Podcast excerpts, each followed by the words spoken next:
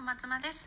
今日は5月4日火曜日ですね。ゴールデンウィークもあと2日となりました。皆さんいかがお過ごしでしょうか？私はというと今度は赤ちゃんが熱を出してしまいました。そう。ちょっと昨日鼻水が出るなというふうに思っていたら案の定朝からですね39度5分ぐらい出てきてしまってどうしようかなと思いつつ上の2人をパパが連れて出して連れ出してくれたのでちょっと赤ちゃんのお世話をしながらいろいろやっていきたいなと思います。今ちょっと座薬でゆっくり寝てくれてるのでその間に少しだけ収録したいなというふうにこの音声をとっております。そう早く良くなってくれるといいんですけれどもね。うん。ゴールデンウィークもあっという間にこうやって過ぎていくんだなというふうに痛感しております。今日はですねこのラジオの趣旨を改めてお話ししていきたいなというふうに思っています。このラジオのテーマは自分を笑顔にして家族を幸せにするラジオというふうにタイトルを付けさせていただきました。最初の頃は夫婦関係に私自身悩んでいて産後クライシスになったことをどんどん広めていきたいなっていうふうにあの自分の感じたことをうんパパさんとかに伝えていきたいっていうふうに思ってたんですけど自分の中で何て言うか自分の怒りを こう広めてみんな分かってみたいな感じでやってたんですけれどもなんか途中からですねそれももちろん大切なんですけどその産後クライシスって言葉を知らない人ももちろんいると思うのでそれも大切なんですけど実際はその産後のホルモンのバランスのことをね自分で知ってでそれも相手に伝えてでも、うん、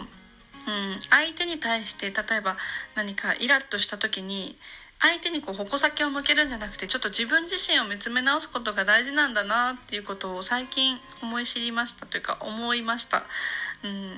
これは多分ですね私が授乳をやめたっていうのもあると思うんですよ。そう前前回別のお話でしたかもしれないんですが赤ちゃんが持病が分かってで入院したり手術したりとかしておっぱいが出なくなりましたよみたいな時があったんですよね。でそれでもう割り切ってあのミルクに切り替えましたでそれとですねやっぱり女性ホルモンの関係なのかすんごいホルモンバランスが安定して気持ちもなんかこう通常に戻るというかそうでも産後ってなんか自分自身で自分をコントロールできないじゃないですか。なんかもうちょっとしたことでやっぱりもう気も動転するしイライラしちゃうし疲れやすいし体もしんどいし眠いしみたいな。そうほんと辛いですよね。うん。でもなんかそれを相手にも分かってほしいみたいな。これは自分はこんなに辛いんだから分かってほしいとか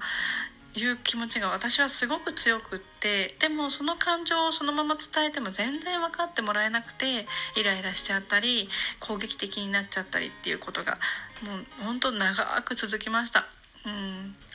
でもですねなんかその間って自分は幸せだったかと聞かれると、うん、幸せをもうもちろんね子供可愛いなっていうのはあったんですけど、うん、なんだろう。全体的に見て幸せだとはすごく感じれなかったんですよ。そう子供を産んでねそんな可愛い子がいてで旦那さんもいて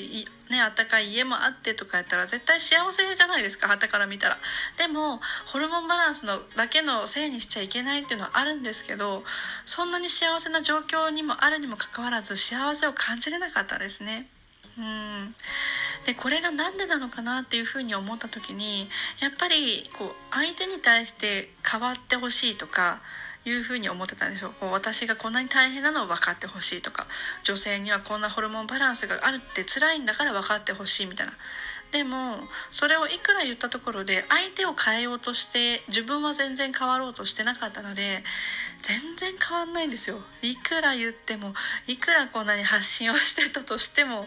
そうでもそれはさみたいな感じで。で余計にその分かってもらえないのが辛くなってしまう。そうっていう悪循環に陥ってたんですね。うん。今だったら分かるんですよ。こういくら人を変えようとしたって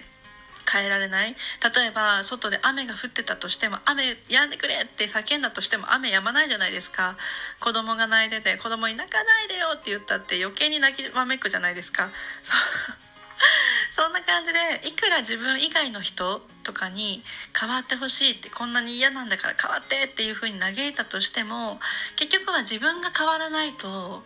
変えられないんですよね。まあ雨はねどっちみち自分が変わったところで変えられないですけどでもこう気持ちの持ちようは変わるじゃないですか。例えば雨が降っていてもう雨嫌だから本当もう止んでほしいって思うのか雨が降ってるなあじゃあ子供たち傘さしてカッパ着せて外で遊ばせてあげられるなとか雨が降ってるなとか言ったらああじゃあ庭のねあの観葉植物ちょっと水あげたら喜ぶだろうなみたいな。あ庭に植えてる植物トマトとか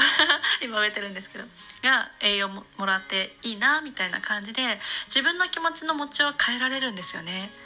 そうそれに最近ようやく気づいたんですよ。うん。子供が泣いてるイライラしますよね。もうあの女性だけかもしれないんですけどあの何ですか？ホルモンに訴えかけてくるような泣き方？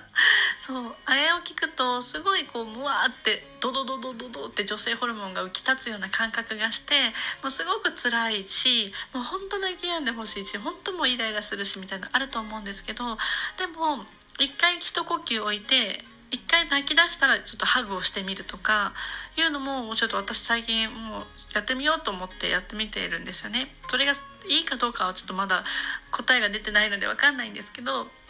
一回こうもう「もうやんなかないで」って言うんじゃなくて一回ちょっとハグしてみるみたいなちょっと落ち着こうみたいな お互い落ち着こうみたいな 自分を落ち着けるためにも子供をハグするみたいなのをしてみるとやっぱり違ってくるんですよね。そうなのでなんだろう自分をこうまずは満たしていかないと、うん、人も満たせないよっていうところがすごく大きいなっていうふうに感じたので、うん、自分を変えてですね自分が満足することをこうして自分がこうとりあえず幸せにしていくとそれがママの笑顔になって家族を幸せにできるんじゃないかなっていうふうに最近感じました。うん周りでよく見てなんかこの家庭すごく素敵だなっていうところのママさんってすごい笑顔じゃないですか。まあ、笑顔じゃないところもあるかもしれないですけどなんか素敵だなっていうふうに思いますよね。で自分は絶対そうはなれないとは思ってるんですけどなかなか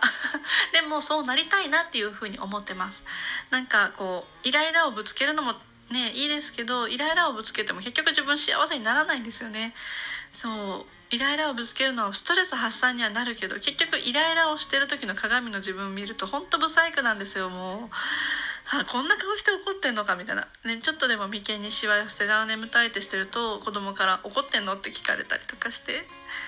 うん、すごい後悔しちゃったのでもしこれ聞いてるあなたがですね何かそう私と同じようにイライラしちゃうなっていうふうに思ってるのであれば是非ですね私と一緒にまずは自分を笑顔にする行動をしてみませんかっていうことを、うん、話したいなと思ってこのタイトルにしました。もうちっちゃなことでもいいと思いますなんかアイス食べるとか ちょっとゆっくりね寝れる時は寝るとか最初はそういったところでもいいんじゃないかなと思います。洗濯物が散らかってても睡眠を優先して全然いいと思います。そう誰に何かを言われるとかそういうのではなくてまずは自分を幸せにしていくことが結局は夫婦円満家族の円満そして世界平和にそうつながるんじゃないかなと思います。そう一気に飛躍したと思うかもしれないんですが 昔ですねおばあちゃんに言われたんですよ。家庭の平和は世界平和って。そう。なので是非ですね私もまだまだこれからなので一緒にこう自分を笑顔にしていくようにやっていけたらいいんじゃないかなと思うので一緒に頑張りましょう、うん、最後まで聞いてくださってありがとうございます。今日も一日頑張りましょう。ではまた。